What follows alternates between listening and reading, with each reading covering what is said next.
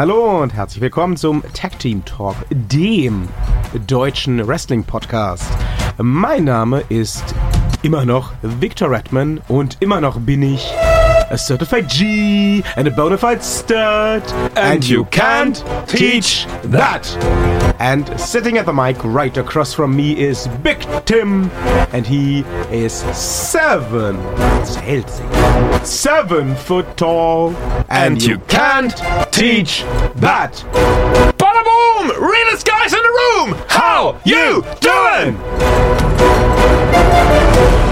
Guten Abend, morgen, Tag, wie auch immer, wo ihr uns gerade hört, bei dieser iTunes oder wo auch immer ihr uns gerade zugeschaltet habt. Heute ausnahmsweise mal wieder ohne Maß und ohne Bier und ohne äh. Gin-Shots. Wir haben nur eine einzige Folge mal halbwegs. Ja. Also für alle Menschen da draußen, die das gehört haben, es tut uns leid. Also mir jedenfalls. Ja, mir nicht, ehrlich gesagt. Ich finde auch, man muss dazu sowas stehen. Was hat der gefeiert hier mir gegenüber, als wir fertig waren? Und jetzt sagt, "Hm, war vielleicht nicht so gut. Anyway, jetzt heute äh, ohne Alkohol und äh, Ja, ohne nüchtern. äh, und, und, und, und ohne Übernächtigung. Ich bin zumindest sehr gut ausgeschlafen. Ich auch, Ich, musste ja kein, kein Pay-Per-View gucken heute Ja, Nacht. ich, ich schon. Also ich habe das, ich habe mir das im Nachhinein, ich habe es nicht heute Nacht geschaut. Ne? Also Ja, wir, wir zeichnen im- immer wieder montags auf, müssen wir mal dazu sagen. Also Ja. gerade ist der Pay-per-View gelaufen Genau. und äh, ja, ich habe es dann so nachgeguckt. Ich bin ja, ich bin auch heute Morgen ein bisschen früher aufgestanden. Das äh, muss ich ja sowieso wegen diesem wunderbaren Schienenersatzverkehr hier, hier in Berlin. äh, lustig ist es ja immer, wenn ähm, sogar die S-Bahn davon abrät, den eigenen Schienenersatzverkehr zu nutzen. Haben Sie das getan? Ja. Oh. Okay. Genau mein Humor. Anyway, also ich darf ja deswegen sowieso ähm, statt ähm, 15 Minuten so anderthalb Stunden Oh. zur Arbeit einplanen. Ein Weg wohlgemerkt. Ja. Ähm, ja, gut, das macht den Kohl jetzt auch nicht mehr fett. Bin ich heute noch ein bisschen früher aufgestanden und habe mir ähm, dann mal Wozu den, noch schlafen? den Main Event reingezogen Mm. von Hell in a Cell. Damit können wir gleich mal anfangen. Was sagen Sie denn zum Ja. Hell in a Cell Main Event? Echt, wollen wir mit dem Besten aus diesem Event quasi schon anfangen? Da ist der Rest danach ja wirklich schwach, ne? Ja, Die Frage ist, haben wir genug Material, um jedes, wollen Sie ernsthaft über jedes einzelne Match reden? Ich habe mir jedes einzelne Match, gut, ich muss dazu sagen, ich habe mir jedes einzelne Match angeguckt, außer Dem Damenmatch. Ja, ach Gott. Äh, Selbst das habe ich mir ein bisschen, also ich habe so ein bisschen in Vorbereitung auf die Sendung, habe ich mir das angeguckt und ich habe so, ja, also ich habe reingeguckt. Also ich muss ganz ehrlich sagen, es gab bei, ähm, bei Hell in a Cell dieses Jahr ganz genau zwei Matches, Mhm. die mich im Vorfeld interessiert haben. So auf einem Nämlich, okayen Level. nämlich? Einmal natürlich der Main Event, Mhm. ne? Shane McMahon gegen Kevin Owens im Hell in a Cell. Mhm. Ähm, und äh, dann habe ich mich auch noch ein bisschen gefreut aufgrund von persönlichen Vorlieben auf äh, AJ Styles gegen Baron Corbin Mhm. im Kampf um den US-Titel. Alles andere, muss ich ganz ehrlich sagen, ähm, fiel für mich schon von vornherein unter mag technisch, könnte vom In-Ring-Geschehen her Mhm. kompetent werden. Hm. Brauche ich aber nicht. Ja, das- das- In das- Klammern nochmal. Das Women's äh, Championship Match, das war, glaube ich, auch nur für die Live-Gäste, also vor Ort und auch nur für die erste Reihe interessant, weil ähm, es war ja so, ähm, also ich, ich habe ja so allumfassend bei Hell in a Cell zwei Dinge. Ähm, tatsächlich äh, gab es mal neue Moves, die ich vorher noch nie gesehen habe. Bei ne? den Ladies oder generell? Allgemein Okay. so, so zwei, drei, fünf. Und es war ja auch gleichzeitig so die Nacht der Knie. Also jedes Match, glaube ich, hatte irgendwie, oh, ein kaputtes Knie. Ne? Und so natürlich auch bei den, bei den Ladies. Also äh, äh, äh, Charlotte hatte hinterher, oh, das kaputte Knie. Ähm, aber der neue Move, den es in diesem Match gab und der eben für die erste Reihe live vor Ort mit Sicherheit interessant war, war die Kamera war leider auf der falschen Seite war der Beinspreizer, den Natalia gemacht hat, an Charlotte. Also die, die lag quasi auf dem Rücken, müsst ihr euch vorstellen, die beiden Füße, also die beiden Fußunterseiten zueinander und dann die Beine ganz weit gespreizt und Natalia genau dazwischen. Also ich glaube, wäre ich heterosexuell gewesen und in der ersten Reihe, wie dieser, ähm, dieser, dieser Wahnsinns-WWE-Fan, der immer da ist mit den langen Haaren, der saß genau quasi in der Spalte von Charlotte. Das wäre, glaube ich, so der Moment gewesen, wo ich dann gesagt hätte, Oh Gott, ich muss mal Bier holen gehen. Ne? Ja, hängt war davon ab, wie man Charlotte so findet. Ja, ich glaube, alle Leute, die zur WWE live gehen und dort, ich will jetzt nicht sagen, viel Bier konsumieren, aber viel Bier konsumieren oder so, die haben auch wenig Sex. Und die finden Charlotte dann, glaube ich, so aus ist WWE, ist Wrestling, ist Frau, hat Vagina. Finde ich schon toll. So.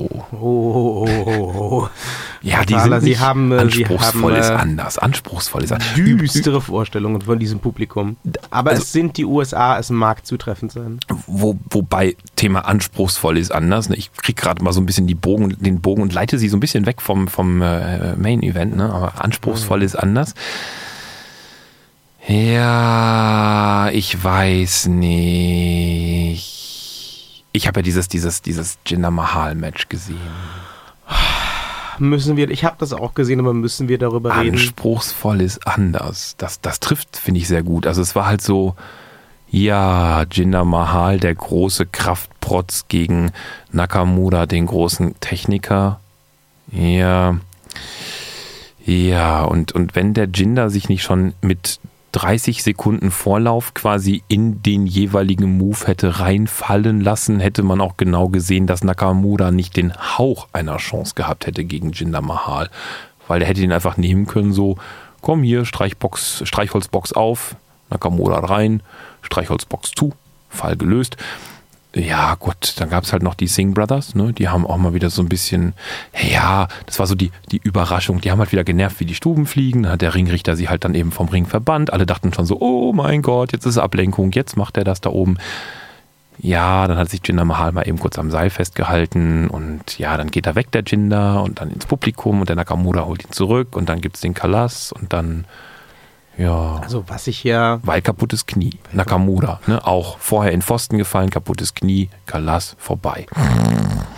also Ja. ich habe da ehrlich gesagt auch nichts anderes erwartet. Nee, Ähm, aber das war gerade in Anbetracht auch von, von kurz, Ja, fand ich. aber ich meine, wa- was, was erwarten wir denn eigentlich noch von Jinder Mahal? Also für mich war klar, dass das genauso laufen würde und dass da auch nichts Besonderes zu erwarten Mehr ist. Spiel Ab hätte ich dem erwartet. Moment, wo ähm, ich mir die, die Card angeschaut habe, die Auflistung der, der Kämpfe Hm.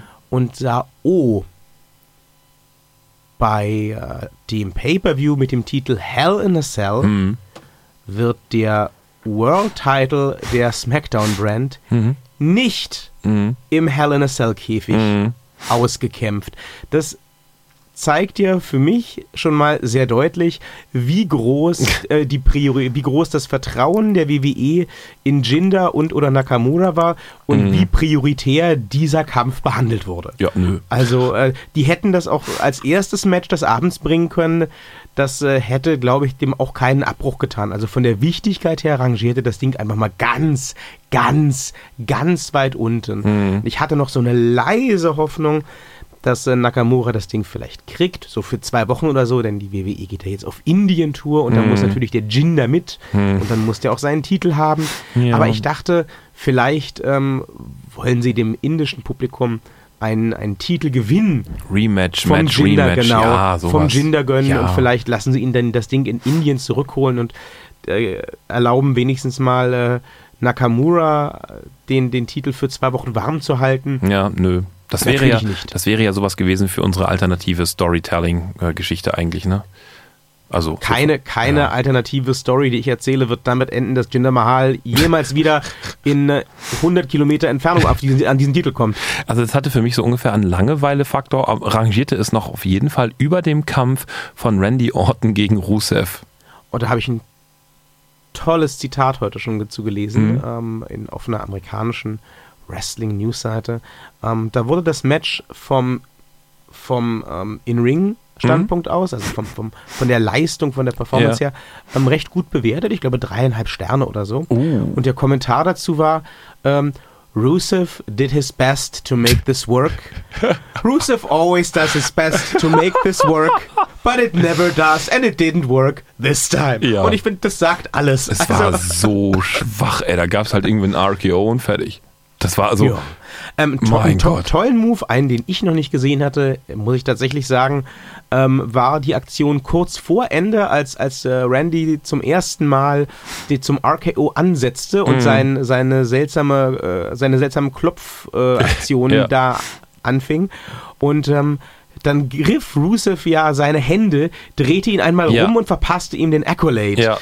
Das fand ich eine coole Aktion. Das war ein cooler Konter, habe ich so noch nicht gesehen. Ja. Das war, das war nicht ungern, das hätte ich auch einem Rusev bei seiner Größe und Behebigkeit nicht ohne weiteres zugetraut. Aber gut, gebracht hat es ja auch nichts, äh, Nee. weil gleich darauf gab es ja dann den RKO und dann war ja, Schicht im Schacht und Aber ganz großes Lob an dieser Stelle, muss ich sagen, an die amerikanischen äh, Kommentatorenkollegen von uns. Ne? Kommentatorenkollegen ist geil.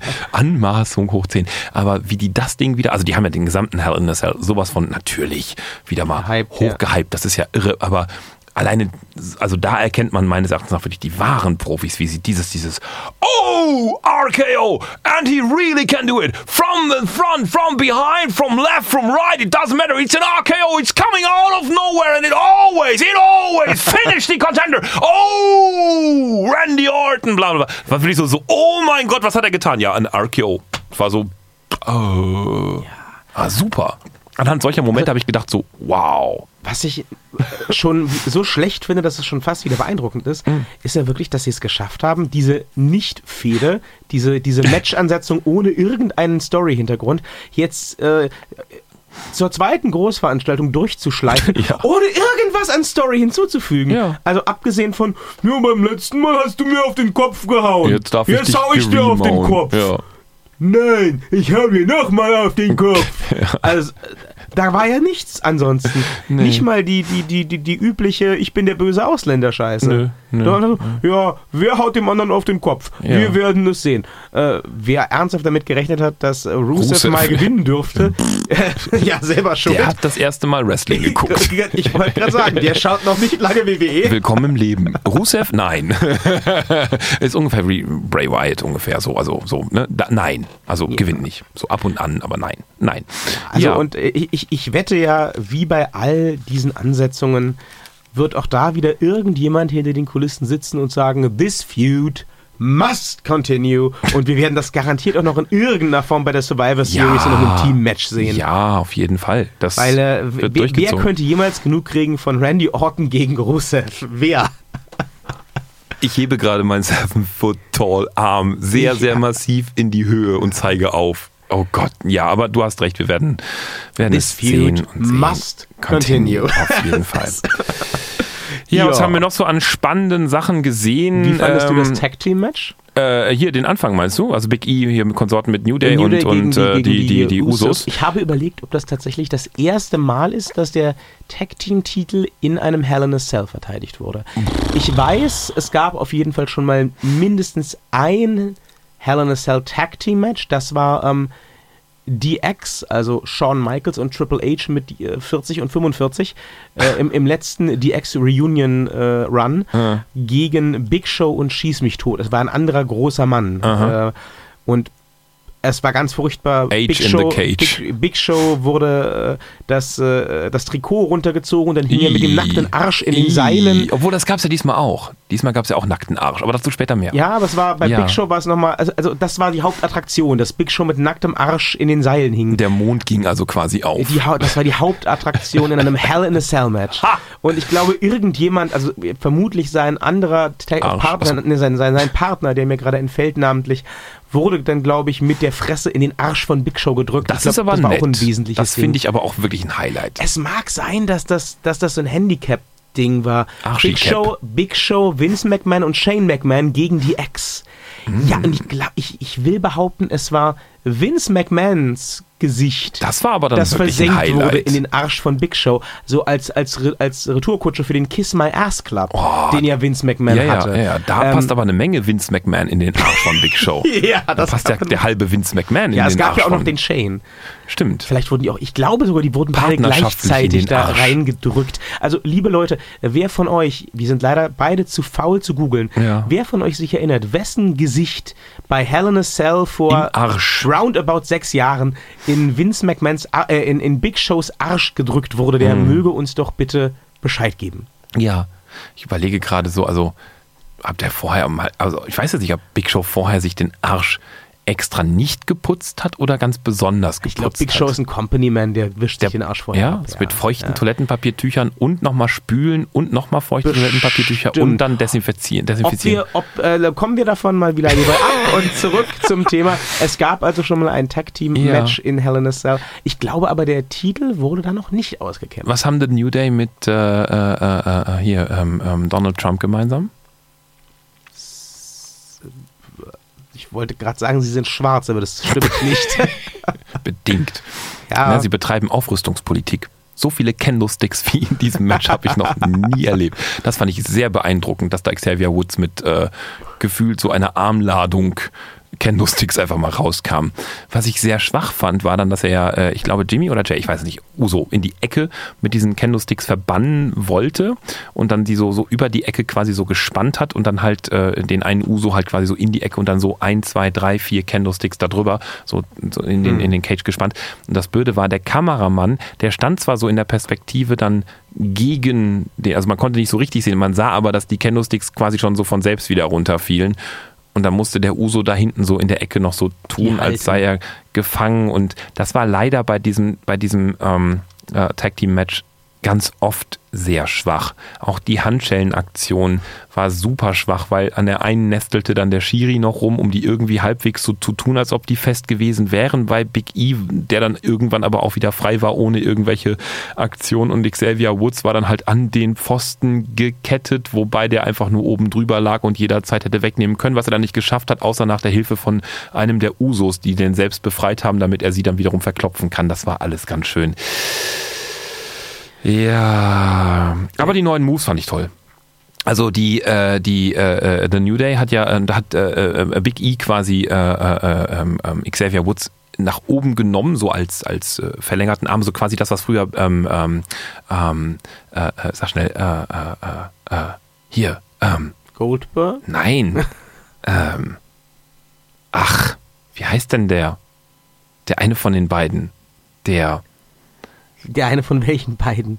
Ach, ist das schade, wenn es mir jetzt gerade nicht einfällt. Ich hört jetzt jeden Witz gerade. Aber ich lasse das jetzt mal so laufen, bis mir das einfällt. Ja, was meinst du Seven foot tall. And Big you can Cass. big Cass. Danke. So. Sehr Sollten peinlich, wir, aber muss. äh, nein, nein, nein. Das, das muss auch mal, man muss auch zu seinen Fehlern stehen.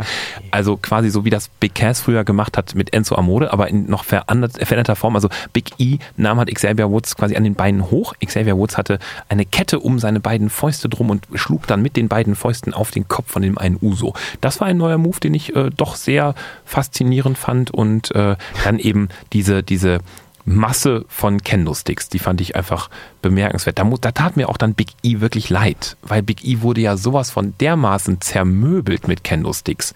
Da, da, da, das war ja wie Mikado spielen, aber eben in Hardcore auf dem armen Rücken von diesem armen, armen Mann. Der tat mir dann tatsächlich ein bisschen leid. Ich, ich- Ja. ich muss sagen, für mich hatte das äh, Tag Team Match so ein bisschen was von Super Mario Brothers. Äh, es gab all diese Power-Ups und all Ja. diese lustigen Sprungaktionen, wie du gerade sagtest, mit der Kette und die, die, die Wurfnummer. Ähm, ja, es war so ein bisschen Videogame-esque, Hm. finde ich teilweise. Und ähm, ich ich glaube, ich fand es auch gut, aber ich bin mir unsicher. Ich glaube, was glaube ich auch daran liegt, dass ich einfach so over dieses Match bin. Hm. Ähm, wie oft haben wir jetzt in den Oh letzten Gott. Monaten Gefühlt bei jedem Kampf. ja, Jede, New jede, Day jeden gegen ja. Usos gesehen? Ja, ja. Jede Woche? Jede zweite mindestens. Und es, es mag durchaus sein, dass das in den, in den äh, von uns oft so hochgelobten 90er nicht anders war. Da gab es auch äh, gefühlt äh, 7000 Matches zwischen den Hardys und den Dudleys und Edge und Christian in allen möglichen Kombinationen. Aber da gab es immerhin noch diese Kombinationen.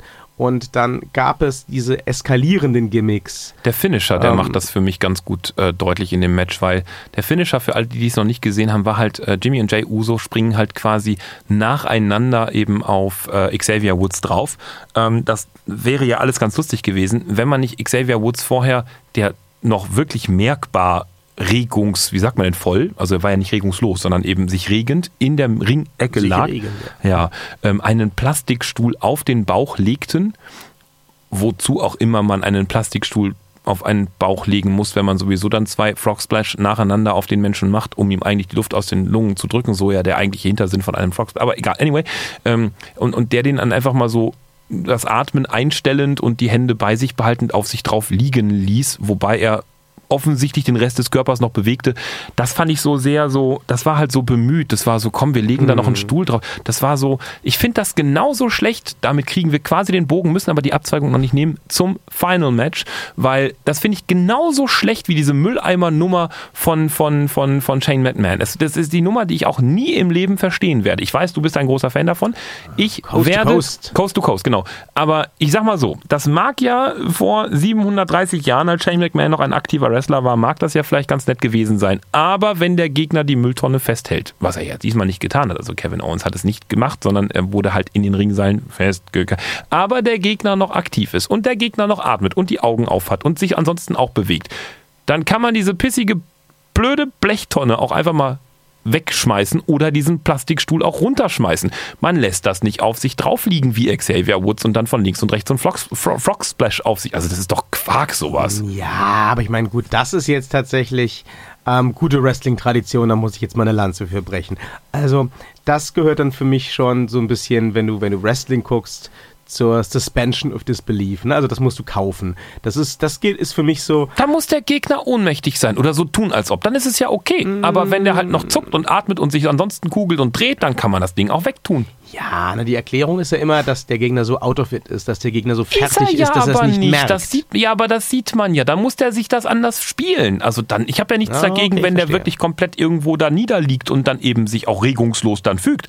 Kein Problem. Aber in dem Moment, wo der Rest des Körpers so, hey, hey, Baby, ne, ohne Mülltonne, hey, was macht ihr denn da von mir? Ist mir egal. Boom. Oh, ich bin völlig überrascht. Das geht nicht auf. Nein, also nein, nein. Hm, Naja, das ist für mich so ein bisschen äh, dasselbe äh, wie in den Situationen, die es ja auch bei diesem Pay-Per-View wieder zur Genüge gab, auch im Main Event zum Beispiel, ähm, wo halt für eine große Aktion viel vorbereitet werden muss Mhm. und dann halt alle Leute, die diese Aktion einstecken sollen, einfach wie erschossen im Ring liegen. Mhm. Ähm, das ist für mich ehrlich gesagt nicht, nicht, nicht mehr glaub, also nicht glaubwürdiger. Mhm. Ähm, ich fand das ähm, schon lächerlich bei, bei Kevin Owens, wie lange der dann auf diesem Kommentatorenpult liegen blieb, während Shane McMahon auf den Käfig Oh Gott, kletterte. Ja. Dann äh, dort den großen amerikanischen Roman verfasste, äh,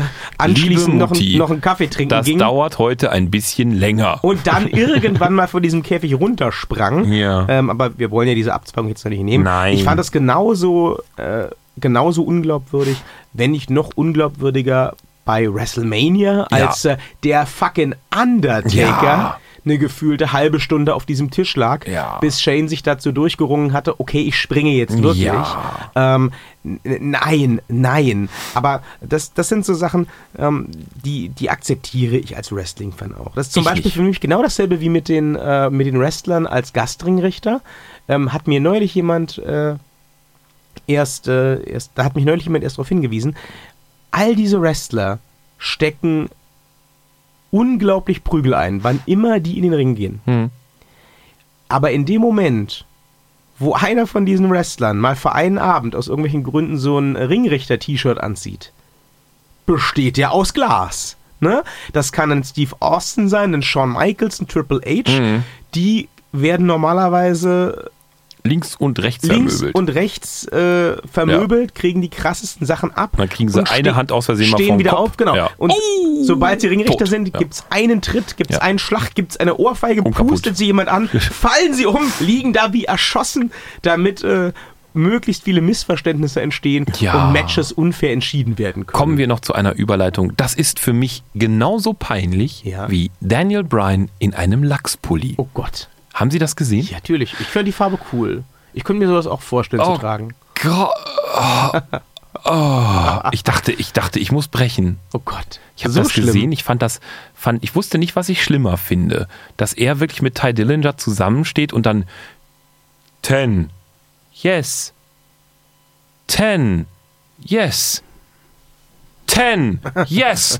Ten. 10, yes, 10, yes, 10, yes. Wir müssen da jetzt durch. 10, yes, 10, yes, 10, yes, 10, yes. Es dauert immer noch. 10, yes, 10, yes, 10, yes, 10, yes, 10, yes. Schreit. So lange war's. Ich habe mitgezählt. Okay. Oder ob ich es noch schlimmer finde, dass er in einem Lachspulli dort steht. Ich habe bei beiden gedacht so, oh Gott, ich muss ausschalten. Ach, das fand ich witzig. Ich kann mit Ty Dillinger recht wenig anfangen, aber das war witzig. Ich konnte mit, ich bin ja, ich bin ja in dem dann folgenden Match zwischen Baron Corbin, Ty Dillinger und äh, AJ Styles. Oh ja, das war schön. bin ich ja auf, und jetzt wird, wird es wird sie überraschen, ich bin auf ihre Seite gewechselt. Ach, ich was. bin jetzt ein Fan von Baron Corbin. Tada. Ja, Das liegt halt daran, dass ich meistens recht habe. ich hoffe, dass mein Sohn jetzt diesen Podcast nicht hört, aber ich werde nämlich jetzt ein böses Wort sagen. Wir haben gerade einen Vertrag, dass wir keine bösen Wörter sagen und so, ne? Diese A-Loch-Nummer von Baron Corbin, der Bösewicht zu sein, die hat mir richtig gut gefallen an dem Ja, Abend. das kann der super. Im Gegensatz zu auch im, ich, ich habe ja auch, ich, ich finde ja auch Ty Dillinger so richtig anderes böses Wort. Schade, quasi. Ne? Verstehe, verstehe. Ja, ähm, und auch mit AJ Styles kann ich ja so nicht so, also ich weiß, oh, gerade Techniker, Japan, alles toll, ja, ja, ja, ja, ja, ja, ja, historisch, ich persönlich nicht. Mit Ty Dillinger, Aber ich, er ist hard to follow. ja, oh Gott, ja, okay, Und er ist the phenomenal one. kommt noch einer? Ich, ich wüsste nicht was. Okay, gut. ähm, Mr. TNA ist er auf jeden Fall gewesen. Ich wusste es. Äh, oh, sie machen mich fertig. Aber Ty Dillinger, ne? also The Perfect Ten, ich nehme ihn nur den Wind aus dem Segel, mit, denen kann ich, mit dem kann ich gar nichts anfangen. Gar nichts. AJ Styles kann ich nur persönlich nichts anfangen, aber Ty Dillinger finde ich einfach nur total. Aber dann Baron Corbin tatsächlich bis auf eine Aktion. Auch der, Baron Corbin, teilt vorher aus, als gäbe es kein Morgen. Und ich habe ihm das wirklich abgekauft. Das waren wirklich richtig geile A-Loch-Nummern. Super geil. Aber dann wird er einmal quasi so angehaucht und bleibt für gefühlte Ewigkeiten draußen, um dann am Ende halt quasi so durch einen. Den Sieg zu stehlen. ja, das fand ich wiederum cool. Also den Sieg zu stehlen, äh, stehlen fand ich cool. Aber davor so dieses, oh, puff, und dann bleibt er für ewig draußen, war oh so angeschlagen. Ah. Wobei das ja auch schon impliziert war, dass das quasi gefaked war, um halt zu opportuner Zeit den Sieg zu stehlen. Ja, ja, ja. Wobei ich mir auch da nicht so sicher bin. Also ich freue mich über den Titelgewinn, Mhm. aber ich bin mir in der Tat nicht so sicher, ob ich ähm, Baron Corbin als so siegestehlenden, bösen äh, Cheater mag. Ich fand eigentlich dieses Lone Wolf Gimmick, äh, diese Idee, dass er alles zermöbelt und ihm völlig egal ist, was Leute von ihm denken, ganz cool. Wenn er jetzt äh, eher in die Richtung äh, schummelnder, sich drückender, äh, klassischer Bad Guy geht, fände ich das so ein bisschen schade eigentlich. Na, ich ähm, glaube nicht, dass es dabei bleiben wird. Ich glaube nicht, dass jetzt einfach nur der, der, der, der Sieger, Schleicher, nee, der, der war ja auch danach beim Abgang so ziemlich, oh, ist mir scheißegal, was ihr denkt, ich gehe jetzt einfach nach Hause. Also ich glaube, das, das, das kann man schön mischen, Hast du beiden. die Ansage gehört nach äh, der Show? Mm, nee, glaube ich nicht. Ich Da nicht. äh, sagte er, alle Leute, die jetzt äh, ihm das nicht gönnen und alle Hater, die können sich ja auf Twitter verpissen und können da heulen. Ja, finde ich gut. Super. Ja, also Ähm, ich, wie gesagt, seit, seit dem Fight finde ich jetzt tatsächlich also Baron Corbin gar nicht mal.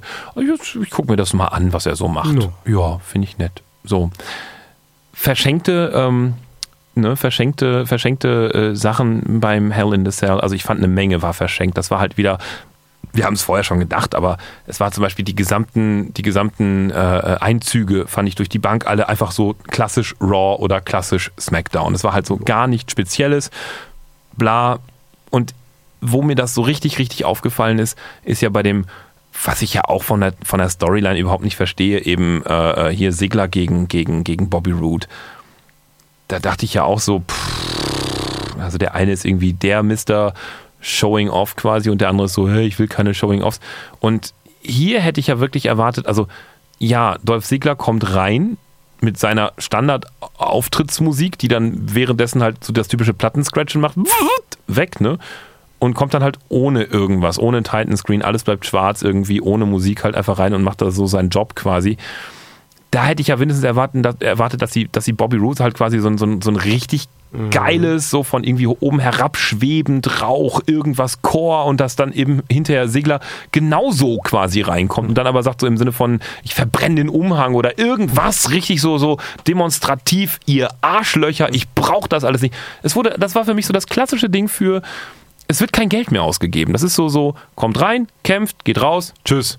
Das, da, war, da war so, ach, weiß nicht, das fand ich so, das war so sehr viel verschenkt, weil gerade Bobby Roode eignet sich so, finde ich, so Für große für Auftritte. richtig groß aus dem Ring raus oder auf den Ring drauf, aus, dem, aus, aus der Luft irgendwo oder irgendwas reinfliegen und ach, Ja, und auch so vom Ringgeschehen her muss man sagen, ähm, war das jetzt kein dankbarer Auftritt Nee. für Bobby Roode. Nee. Das war, wenn ich das jetzt richtig im Kopf habe, ja sein Pay-Per-View-Debüt im Main-Kader. ja, ne? richtig. Aua. Ja. Also, vernünftiges Match hätte ich bei jeder Smackdown-Ausgabe beklatscht, hätte ich okay gefunden, Ja. war eine gute Sache. Bis Aber, auf den ähm, Finisher. Den fand ich, lächerlich. Ich, ich wollte gerade sagen, ähm, dafür, dass der halt äh, mit so massivem Hype von NXT gestartet ist, ja. jetzt erstmal den, den ersten Pay-Per-View-Sieg ganz knapp mit, äh, mit Hose festhalten und ja. so Der Arsch von Sigler. Gegen, gegen einen Dolph Ziggler einzufahren, der ja nun nicht unbedingt zu den größten und wichtigsten Namen bei SmackDown gehört. Hm, hm. Ah, Ja. ah. Und da habe ich dann auch schon wieder Bedenken, wie die das wohl machen werden mit Asuka, Ja. wenn die äh, in, im, im Main-Kader ankommt, weil die dann Verheizt bei wird. TLC ihren, Ja. ihren Auftritt hat. Ja. Oh, ob sie die da weiterlaufen lassen wie bei NXT, ich wage es zu bezweifeln. Ich wette, es gibt noch ein Rematch, weil Sigler hat ja nochmal nachgeschossen mit einem Zigzag. So quasi, huh. Dann hoffe ich aber nicht, dass er das dann gewinnt. Ah, Doch, das wird darauf hinauslaufen. Ja. Und dann haben wir wieder so ein Once and for all Ding. Ich glaube, das ist im Moment ist das so, so Mode, genau wie kaputte Knie und Candlesticks. Das ist so, komm, wir machen immer alles jetzt Ping-Pong und dann irgendwann gibt es ein One and for all. Na, im, äh, and Englischen, for all. Im Englischen ist das Ganze ja schon länger bekannt und diskutiert. Da nennt sich das, ähm, habe ich mir beibringen lassen, Even Steven Booking. Okay. Das heißt, ähm, du gewinnst einmal, dann gewinne ich einmal. Ah. Du gewinnst einmal, dann gewinne ich einmal. Und die Idee dahinter ist wohl, ähm, dass äh, halt alles unberechenbar bleibt und dass jeder im Kader stark bleibt oder stark dargestellt wird, denn jeder kann ja jederzeit jeden besiegen. Ähm, ich verstehe auch, wenn es denn so ist, grundsätzlich die Idee dahinter. Nur zeigt halt die Praxis, finde ich, es funktioniert nicht. Nee, Ne, null. wenn, wenn alle gleich stark sind, wenn alle gleich wichtig Wo ist sind, der Reiz? dann sind alle halt gleich. Und wenn Ja. alle gleich sind, ist keiner mehr was Besonderes. Ja. Deswegen, äh, ich belasse es dann auch dabei, bevor wir jetzt hier wieder endlose Tangenten beginnen, Mhm. Aber deswegen sind ja auch so Leute wie Brock Lesnar oder Bill Goldberg oder meinetwegen auch der Undertaker, der jetzt zurückkommen wird, Ja. natürlich, ähm, sowas Besonderes. Mhm. Nicht nur, weil die sporadisch auftreten, Nee. sondern auch, weil die, da bin ich fest überzeugt davon, ähm, einfach zu den Namen gehören, die aus der Masse herausstechen. Ja. Nicht mal durch besonders große Leistungen äh, Einen oder, besonderen Charakter.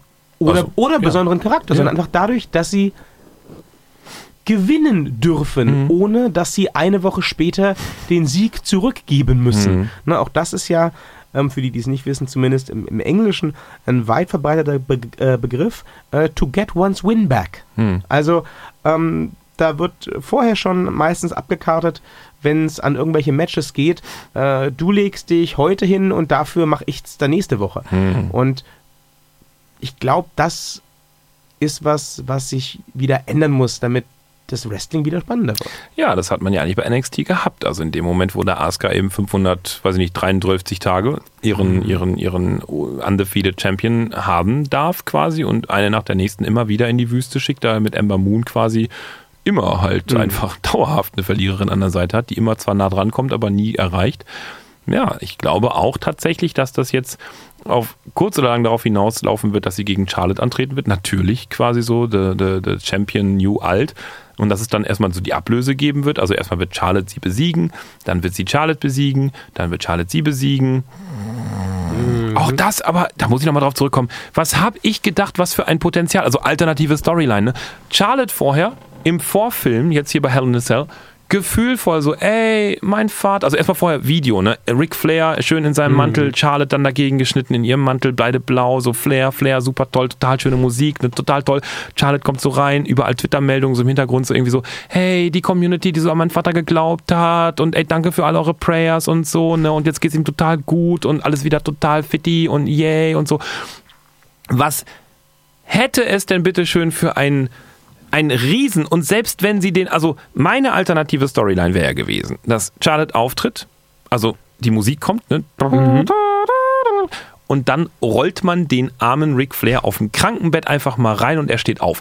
Der Saal hätte gestanden, der hätte ja, gestanden, klar. die hätten geweint, die hätten Thank you Ric Flair geschrien, die hätten, das wäre die Story vor dem Herrn gewesen. Und dann dreht er sich um, macht quasi nochmal zum, zum, zum, zum, äh, äh, hier zum, zum Titan Screen die wunderbare mhm. Handgeste, dann kommt nochmal die Melodie und dann kommt Charlotte. Ey, die hätten getobt, das Women's Match wäre die Attraktion gewesen. Was hätte es gekostet, einmal Ric Flair im Krankenbett dahin zu karren, um Gottes Willen? Das kann der Mann aushalten. Der ist fit angeblich. Ja. Also cut den doch rein. Das ist doch eine Story, das ist doch Emotion, WWE. Also Bobby Root einfach mal vom Dach fliegen lassen, Segler hinterher oh, vom Dach fliegen lassen. Formulierung. Was denn?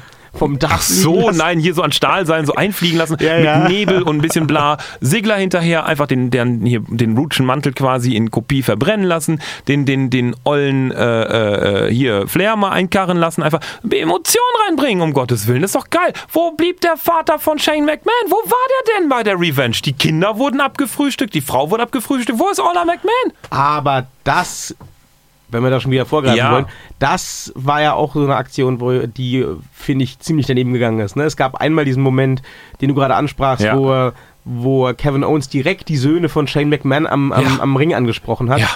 Und ja klar, die haben einen Buh gerufen und Daumen runter, aber die haben ja gegrinst. Ja. Und ja, meine, gut, klar, äh, Kevin Owens ist halt auch Vater und ist wahrscheinlich ganz dicke mit Shane McMahon und ja. er wird vorher Backstage die Kinder getroffen haben. Ja. Und ja, der Onkel Kevin tut mir ja gar nichts, bla bla ja. bla.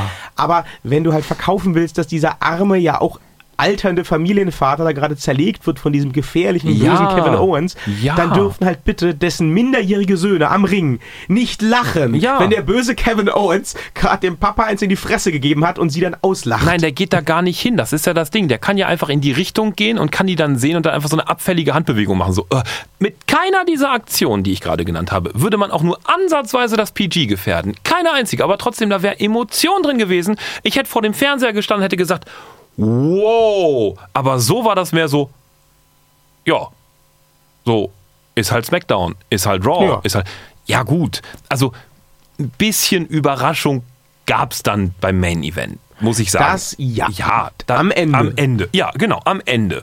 Vorne, also, aber der Reihe nach gleich. Also, ja. ja, aber ansonsten war der Rest von Hell in the Cell so, ein, ein Riesensammelsurium von kaputten Knien, jede Menge Candlesticks und verschenkten Möglichkeiten, fand ich. Das ist einfach super schade, weil ohne mehr Geld in die Hand zu nehmen und ohne PG zu gefährden, hätte man einfach mal 300 Millionen Prozent mehr Emotionen reinbringen können, wenn man nur mal nachgedacht hätte. Ja. Und das finde ich ein klares Versäumnis der WWE. Schade, hört ihr uns zu? Das tut ihr hoffentlich in Amerika. Die Deutschen, des Deutschen, wahrscheinlich sind wir auf dem deutschen Markt einfach viel zu unwichtig für die WWE. In Amerika checken die ja wirklich die Podcasts und handeln dann auch so ein bisschen danach, was die da so alles empfehlen. Uns hört ja wahrscheinlich keiner zu. Ey, WWE, wach mal auf, ey, hier immer voll wichtig. Ey, wir haben hier voll die geilen Ideen. Ich sag's nur mal so. So, Main Event. Main Event. ähm, der Main Event war für mich tatsächlich ähm, das Sehenswerteste an der ganzen Show, äh, ohne ja, Frage. Ja. Was an sich vielleicht schon eine ziemlich krasse Aussage ist, äh, wenn du dir überlegst, dass du den japanischen John Cena und mhm. das erste Pay-Per-View-Match von Bobby Roode und mhm. Charles und, und so weiter auf dieser Karte hast, aber äh, mhm. anderes Thema. Ähm, gut, auch der Main Event, Shane gegen Kevin Owens, war mal locker 10 Minuten zu lang. Ähm, Was aber an dieser unglaublichen Strecke den Käfig hoch den Käfig oh, wieder runter, den Käfig hoch. Das war nervig. Also gut, ich, ich hätte es ja nicht besser gekonnt, darum soll es ja auch überhaupt nicht gehen. So ein Treppenlift. Aber ich habe halt das echt... Ich geil. Ja, ja, aber ich habe halt Ich muss gerade, äh, entschuldige, ich bin, Ich, ich muss gerade über diesen, dieses, dieses Bild in meinem Kopf noch eineinhalb Minuten nachdenken, wie es so wäre, ein auf Wendeltreppenbasis so über anderthalb Seiten des Rings gehendes, äh, des Cages gehenden Treppenlift, wo sich dann unten ein Shane McMahon draufsetzt, die Klappe zumacht, auf den Knopf drückt und das Ding dann so nach oben geht. Ich fände das sehr cool. Egal. Zurück zum Age in, Naja, the, er- Age in the Cage. Er durfte ja auch äh, seinen Bolzenschneider unterm Ring verstecken. Ja, der darf alles, der ist ja der Chef. Ja, das haben die Kommentatoren auch gesagt. Ja. Oh, you're the commissioner, you Ja. get to make your own rules. Yes. So, okay. So. Ähm, ja, also wie gesagt, locker zehn Minuten zu lang. Ja. Ähm, ich äh, habe zwar äh, gefeiert, wie sie mit den Hell Cell Konventionen gespielt haben. Mhm. Man dachte ja dann, also oder ich dachte zumindest, als Shane dann irgendwann mal die Tür auf hatte oder da hochkletterte, gut, jetzt springt er gleich. Ah, nee, Ja. doch nicht. Das habe ich auch gedacht. Und äh, dann geht Kevin Owens darauf. Dann Mhm. traut er sich aber nicht. Ja. Dann klettert der Shane hinterher. Ich mag es ja auch immer, wenn auf dem Käfig gekämpft wird. Ja, Gibt es nicht ich so oft. Auch super, weil auch da war die Choreo tatsächlich sehr geil, weil die haben ja wirklich aufgepasst, wie Schmitz Katze, dass keiner auf die Querverstrebung knallt.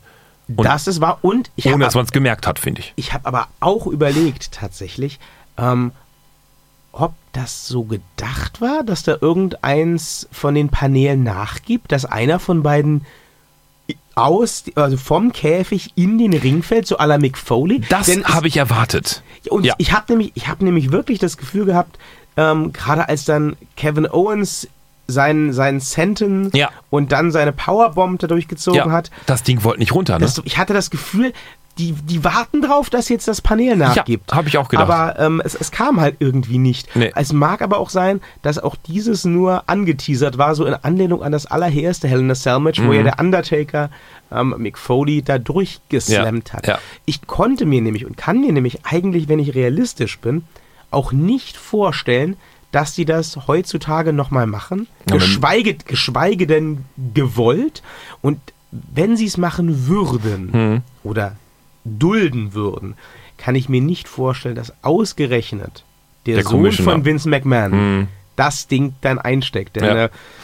berühmteste Aussage des Undertakers zu diesem Match, als er auf dem Dach stand, 97, Mhm. und runtergeguckt hat auf, äh, auf, auf Mankind im Ring, ich dachte, du bist tot. Ja. Und also ich, ich weiß nicht, wahrscheinlich macht es realistisch betrachtet gar keinen großen Unterschied, ob du von dem Ding runter auf den Tisch springst oder dich halt in Ich den glaube, Ring fallen unter lässt. einem aber- Ring hättest du noch tatsächlich ein äh, kleines, äh, so, ein- so, ein- so ein Luftkissen anbringen können. Das wäre wahrscheinlich in der Tarnung, wenn du es nach unten, also auch da wieder alternative ne, Storyline Mhm. und so, oder gute Ideen, liebe WWE, ne? aber da kann man so ein, so ein, so ein Feuerwehrrettungskissen, glaube ich, unten drunter packen, wenn man den Motor und auch die Abluft in den da, da drunter liegenden Bereich verbannt, dann hört das nicht mal jemand. Mhm. Da kann man den wunderbar drauffallen lassen und das macht so puh. Ich glaube, das ist sogar sicherer als auf so einem Tisch. Das könnte auch sein. Da hatte ich jedenfalls irgendwie das Ja. Gefühl, da sollte irgendwas kommen, was nicht kam. Hatte ich lustigerweise auch. Wir haben es getrennt voneinander gesehen. Ja, Ja. Ähm, vor allem, weil dann halt auch diese Aktion kam, wo Kevin Owens runterkletterte Ja. und dann von Shane McMahon mit diesen sehr unglaubwürdigen Tritten von der Seite auf halber Höhe auf den Tisch geschickt Wobei ich da sagen muss, die, die Achtung meinerseits liegt dort im Detail. Weil Shane McMahon hat sich diesen halben Käfig runtergehangelt, nur, und ich wiederhole, nur mit der Kraft der Arme. Der blieb ja mit den Füßen nicht ein einziges Mal in irgendeiner Masche dieses Maschendrahtzauns hängen. Der hat sich dort wirklich ganz krass wie so ein Freeclimber einfach mit den Armen runter. Also Armmuskeln und vor allen Dingen Fingertaubheit hat der Mann. Vielleicht Das ist es die garantiert. Gicht oder so, was er einfach keinen Schmerz mehr spürt. Weiß ich nicht. Das, das wirkte auf mich halt so ein bisschen improvisiert. Ja. Da hatte ich das Gefühl, ähm, da hat irgendwas nicht geklappt. Denn ich glaube, ich habe das bisher noch nie erlebt, dass aufs Dach des Käfigs geklettert wurde und dann nicht irgendeiner runtergepurzelt ist. Hm. Weißt du, was ich meine? Mhm. Also, vielleicht habe ich es auch einfach vergessen, aber ich würde behaupten, bisher war es immer so, wenn Dann auf den. Käfig Ja, dann geklettert. Mhm. wurde, dann fiel einer auch irgendwann runter. Und also selbst ein, ein Rikishi in diesem Sixpack Hell in a Cell äh, Ende der 90er oder 2000 mag es schon gewesen sein, ist ja vom Käfig runter, nachdem Mhm. er einmal drauf war. Rikishi! Ja? Ähm, gut, der ist dann halt in diesen, in diesen Lieferwagen, der voll mit Stroh ge äh, gefüllt war, gefallen. Aber der ist da runtergefallen. Ja. Und ein Kevin Owens klettert dann so auf halbe Höhe und lässt sich dann davon Shane McMahon runtertreten. Das wirkte komisch. Ja, ja, ja, das wirkte so ein bisschen wie, ich, ich mach mal Aushilfsaktion Ja, ja. jetzt, ja, ja, klar. Aber von ganz oben nicht, vergiss es. Mhm. Ja, Aber ich war zu Anfang auch schon ta tatsächlich, also die Überraschung lag da im Detail, dass das äh, Shane McMahon erstmal quasi das, das ganze ähm, Match vor den Käfig verlagert, hätte ich nicht gedacht. Also da dachte ich so, oh, okay, cool. da hatte dachte ich, es geht gleich rauf. ich, nee, ich habe ich hab gedacht, okay, jetzt ist es quasi so, so, so ganz kurz und es gibt irgendwie so ein danach noch irgendwas, was ich nicht erwartet habe, so im Sinne von, der macht ihn jetzt draußen fertig und das war's. Gar nicht erst rein in den Käfig. So. Okay. Da dachte ich mir so, oh, das wird schwach, das wird richtig, richtig schwach. Da hatte mich die WWE das erste Mal positiv überrascht. Das zweite Mal war es dann tatsächlich, also dann kam halt diesen bisschen Fight und hin und her und Kevin Owens musste erstmal rein in den Käfig, um Zuflucht zu suchen vor dem bösen, bösen Shane McMahon. Ja, dann im Match selber dachte ich mir auch so, also an, vielen Stellen hatte ich das Gefühl, okay, der Kevin, der muss jetzt halt mal ein bisschen schwach aussehen, weil der große böse Chef halt mal gesagt hat, so ihm mal ein bisschen schwach aus und ich mach dich jetzt mal fertig. Das war schon so teilweise, also ich habe halt gemerkt, der Shane McMahon, der hatte noch mal eine Runde Sprungtraining. Aber das war's dann auch. So der Rest war so, hm, Ich, hm, Ja, ich habe ich hab auch teilweise gedacht, äh, dass ich das nicht die beste Idee finde, ähm, ein, ein Kevin Owens von einem 50-jährigen Familienvater vermöbeln zu lassen, ja. ähm, der auch nicht mal den, den Anstand hat, wie ein, ein Kevin Nash oder ein Scott Hall, sich die grauen Haare zu färben. ja, ähm, nichts gegen graue Haare, aber danke. ne? Äh, Sie verstehen, wie ich das meine. Ja, ich Und, habe seit ähm, einer Woche aufgehört, meine Haare zu färben, liebe Hörer. Naja, und dir würde ich es auch nicht unbedingt abnehmen, wenn du Kevin Owens verprügelst. Also. Dankeschön. Ja, entschuldige, so ist das nun mal. Aber andererseits muss man da, finde ich, wieder auch fair bleiben und sagen, gut, als damals Vince McMahon seine große Fehde mit Steve Austin Hm. Da hat er den Steve auch verprügelt mit seinem Gürtel und äh, sogar gegen Hulk Hogan gab es dieses Match bei WrestleMania, Ja. gegen Shawn Michaels gab es dieses Match bei WrestleMania. Ich finde es ja nur immer dann schlimm, und das war bei Shawn Michaels und, und, und Hulk Hogan war das, wenn ich mich recht erinnere, vielleicht verklärt aber auch die Vergangenheit die Sicht, da war das nicht so, dass die äh, Gegner wie Kevin Owens das zum Beispiel gemacht hat, sich äh, zehn Minuten vorher schon in den Move reingelegt haben. Also im Sinne von, oh, ich bleib jetzt mal so in Bückstellung, gleich kommt er von unten, ah, buff, oh, jetzt hat er mich getroffen, oh, das hat mich ja so sehr überrascht. Ja gut, das ist natürlich klar. Ähm, Vince McMahon war einfach nie ansatzweise so athletisch wie sein Sohn. Vince McMahon hat immer die schlimmsten äh, Potatoes, also die schlimmsten äh, wirklich treffenden Faustschläge aller Zeiten verteilt.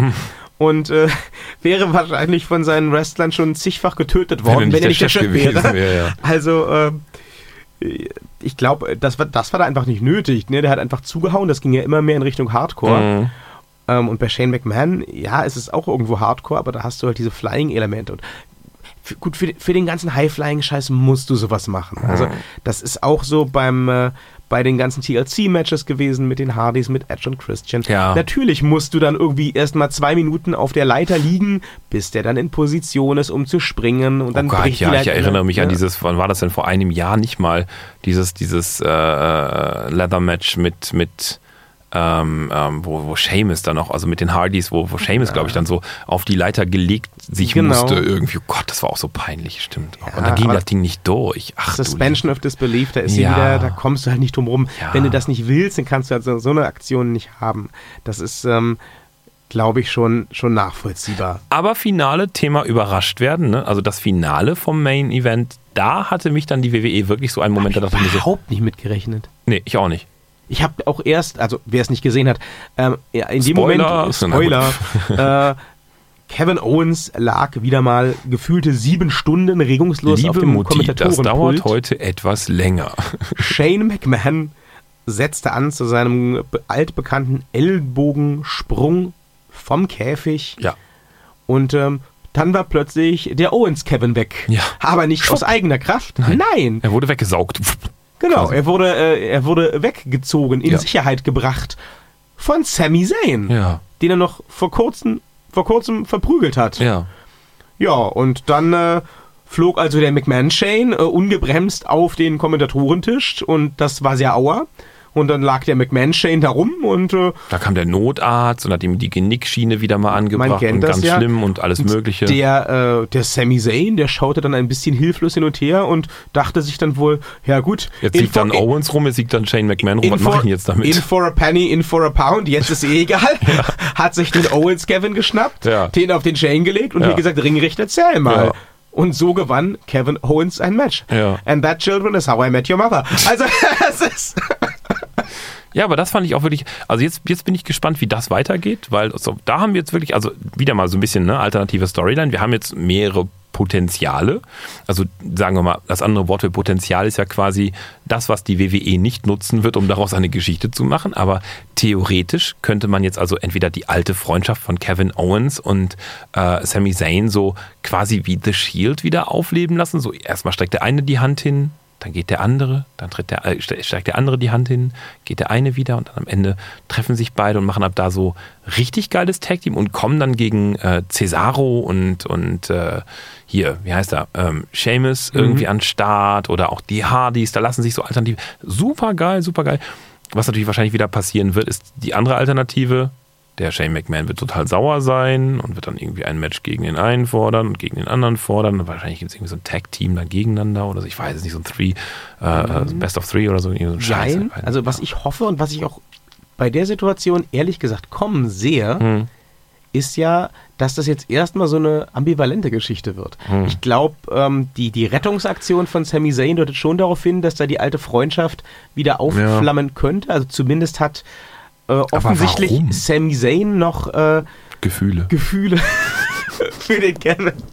Ähm, Ja, aber eine, so eine andere Erklärung gibt es ja nicht. Also ähm, ich, ich, ich gebe dir da Brief und Siegel drauf. Der wird ähm, morgen äh, bei SmackDown auftreten und wird äh, unter Umständen tränenreich erklären, dass er sich halt trotz allem, ne, trotz allem, was auch zwischen den beiden vorgefallen ist, Ja. sich nicht angucken konnte, wie äh, Shane McMahon die Karriere von Kevin Owens beendet mit diesem Elbow Drop. Das haben die Kommentatoren nämlich ganz groß angekündigt, ne? In den letzten Minuten, bevor das dann passierte. Ähm, Kevin Owens sei, sei fertig, ne, nach dem Sturz auf den Tisch. Kevin Owens sei fertig, Kevin Owens sei durch. Äh, was Shane McMahon denn jetzt noch wolle, Shane McMahon wolle, dass Kevin Owens nie wieder antreten kann. Ähm, also das, das wurde von den Kommentatoren so, in, so, so, so dargestellt. Ähm, das heißt, wenn ich mich jetzt mal reindenke in die WWE, soll ich das ja, Stroh. soll ich das ja als Zuschauer auch glauben, Ja. dass das A möglich und B von Shane McMahon gewollt ist. Ja. Und das heißt dann ja auch, die anderen Wrestler backstage, die ja zugucken, die Mhm. könnten das auch denken. Oder glauben das wahrscheinlich. Mhm. Und wenn dann natürlich äh, ein Sami Zayn rausgeeilt kommt, um seinen alten Freund, auch wenn er ihn verraten hat, Mhm. zu retten, dann ist das natürlich ähm, einfach ein super Story-Potenzial. Mhm. Denn das ist mir wichtig, da haben nämlich heute schon äh, online ganz viele Leute heiß drüber diskutiert, ähm, dass Sami Zayn Kevin Owens gerettet hat bei Hell in a Cell. Das war kein Heel-Turn. Mhm. Das ist mir wichtig. Sami Zayn ist jetzt nicht einer von den Bösen. Nein, Mhm. nein, nein. Das war kein Heel-Turn. Warum nicht? Ganz einfach. Nicht ohne Grund haben sie ihn ja in Nahaufnahme gezeigt, als er zögerte, was er Ja, machen ja. soll, als die beide dann da niederlagen. Mhm. Ähm, der war sich nicht sicher und der sah auch nicht glücklich aus. Ja. Da stimmen Sie mir zu, Ja, glaube ich. absolut. Mhm. Der war nicht, der war nicht glücklich mit dieser Situation. Ein Heel-Turn wäre das, wenn er äh, Kevin Owens beiseite gezogen hätte und dann ho, ho, ho, ho, ho, äh, sich über den Shane McMahon lustig gemacht hätte Mhm. Genau. und dann Kevin Owens drauf. Ja. Aber das, liebe Leute, war kein Heel-Turn. Mhm. Und wenn Sie den Heel-Turn bei Hell in a Cell nicht klar durchziehen, Mhm. dann tun Sie das, weil Sie es nicht vorhaben. Ja. Dann kommt er jetzt nicht bei SmackDown raus und sagt, "Mahaha, I, I was the totally evil the whole time actually. Das, nee, das ist, das ist Bullshit.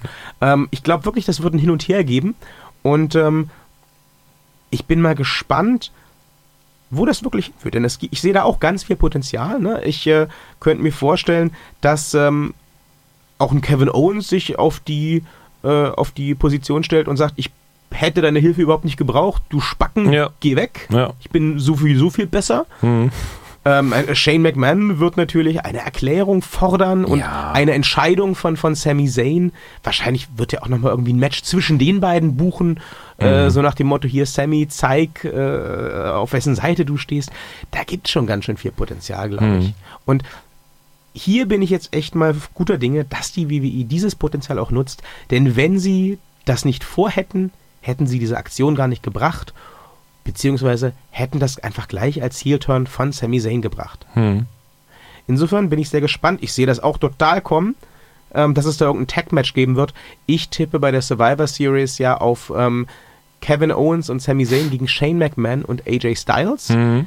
Ähm, ich, ich bin der Meinung, im Ohr zu haben, dass AJ nämlich sowas schon angekündigt hat ähm, Okay. in der, in der, in der Post-Show, im, im, im Talk-Segment. Mhm. Er würde zur Verfügung stehen, falls äh, Shane McMahon jetzt Hilfe bräuchte. Mhm. Ja, ob man das sehen muss, weiß ich nicht. Äh, so ein, so, so ein. Tag-Match. Aber ähm, die Story, der Cell. wenn Nein. es da eine gibt, finde ich auf jeden Fall cool. Denn äh, was SmackDown einfach dringend braucht, sind Stories. Hier muss jetzt so ein wenig Vogelgezwitscher einsetzen und ein paar Geigen und so ein bisschen die gedachte Landschaft von einem Rosamunde Pilcher Roman, denn es gilt noch einen Fall, zu, einen Fakt, ein, eine Side Story, etwas, was nicht oder nur bedingt mit Hell in a Cell, aber dafür umso mehr mit der WWE zu tun hat, zu beleuchten. Denn erfreut stelle ich fest, dass immer mehr Homoerotik ins Wrestling-Alltagleben Einzug hält. Nicht nur, dass Daniel Bryan sich jetzt öffentlich bekennt zu seiner zumindest bi-neugierigen Sexualität, durch, dargestellt durch den Lachspulli. Nein, auch äh, bei NXT hervorragend des Kapitels oder des Stories, zweites Kapitel, die Liebschaft zwischen, ähm, wie heißt er? Ach Gott, der Holländer. Ja. Alistair Crowley, äh, Alistair, Alistair Black, Black. und ähm, Vel Velveteen Dream. The Velveteen Dream. Für alle Leute, die es noch nicht geguckt haben, traumhaft schön. The Velveteen Dream reißt sich eine Maske vom Schädel, wozu er auch immer die aufhatte, keine Ahnung, es war nur so Bruchteil von Sekunden, ähm, erledigt einen völligen Noob quasi, der eigentlich ein Match gehabt hätte gegen Alistair Black aus welchen Gründen auch immer, Kaminholz halt. Und Alistair Black setzt sich daraufhin in den Schneidersitz, in den Ring und The Velveteen Dream, Velveteen Dream geht halt einfach nur raus und verlangt nur herzerwärmend, Say my name. I want you to say my name. Ach, eine Liebesgeschichte, wie ich sie auf jeden Fall glaube. Auf Eine Liebesgeschichte, wie die Fall. WWE sie leider niemals bei Raw oder SmackDown bringen wird. Oh Gott, aber ich werde sie in den nächsten Kapiteln weiterschauen. Sie ist, wenn dann Daniel Bryan als Gast-Liebesschiedsrichter im Lachspulli mit dazukommt, ich glaube, das wird einer der Fights sein, für die kaufe ich mir noch ein Gratis-Ticket irgendwo nach LA oder so. Ich habe keine Du Ahnung. kaufst dir ein Gratis-Ticket. Das war ein bewusster Wortwitz. Ah, Ne? würde ich jetzt auch sagen. Ja, Gut, es ist offensichtlich spät. Der Herr Thaler weiß schon nicht mehr, was er redet. doch, tut er. Wir können noch eine Folge. Okay, cool. Ich gehe dann mal. Äh, Für, für heute mag es das gewesen sein. Ihr Lieben, da draußen. Ihr Lieben, Moment, ich gehe jetzt mal so in die Velveteen Dream Pose. Lippen feucht machen. Ihr Lieben da draußen. Wo auch immer ihr uns hört. Dieser, auf This oder auch auf Gay Romeo. Um Gottes Willen. Schickt uns keine Schwanzbilder, Bitte nicht. aber dafür schickt uns euren, euer Däumchen. Das wäre ein Träumchen. Ich dachte schon, ich hoffe, er sagt jetzt nichts Falsches. Nein. Bis Ach. nächste Woche. Gute Nacht da draußen, was immer ihr auch seid. An den Mikrofonen verabschieden sich Victor The Body Redman und Tim Thaler. Tschüss. Bist du sicher, dass du vorher nichts getrunken hast? ja, in der das Tat. Ist ja.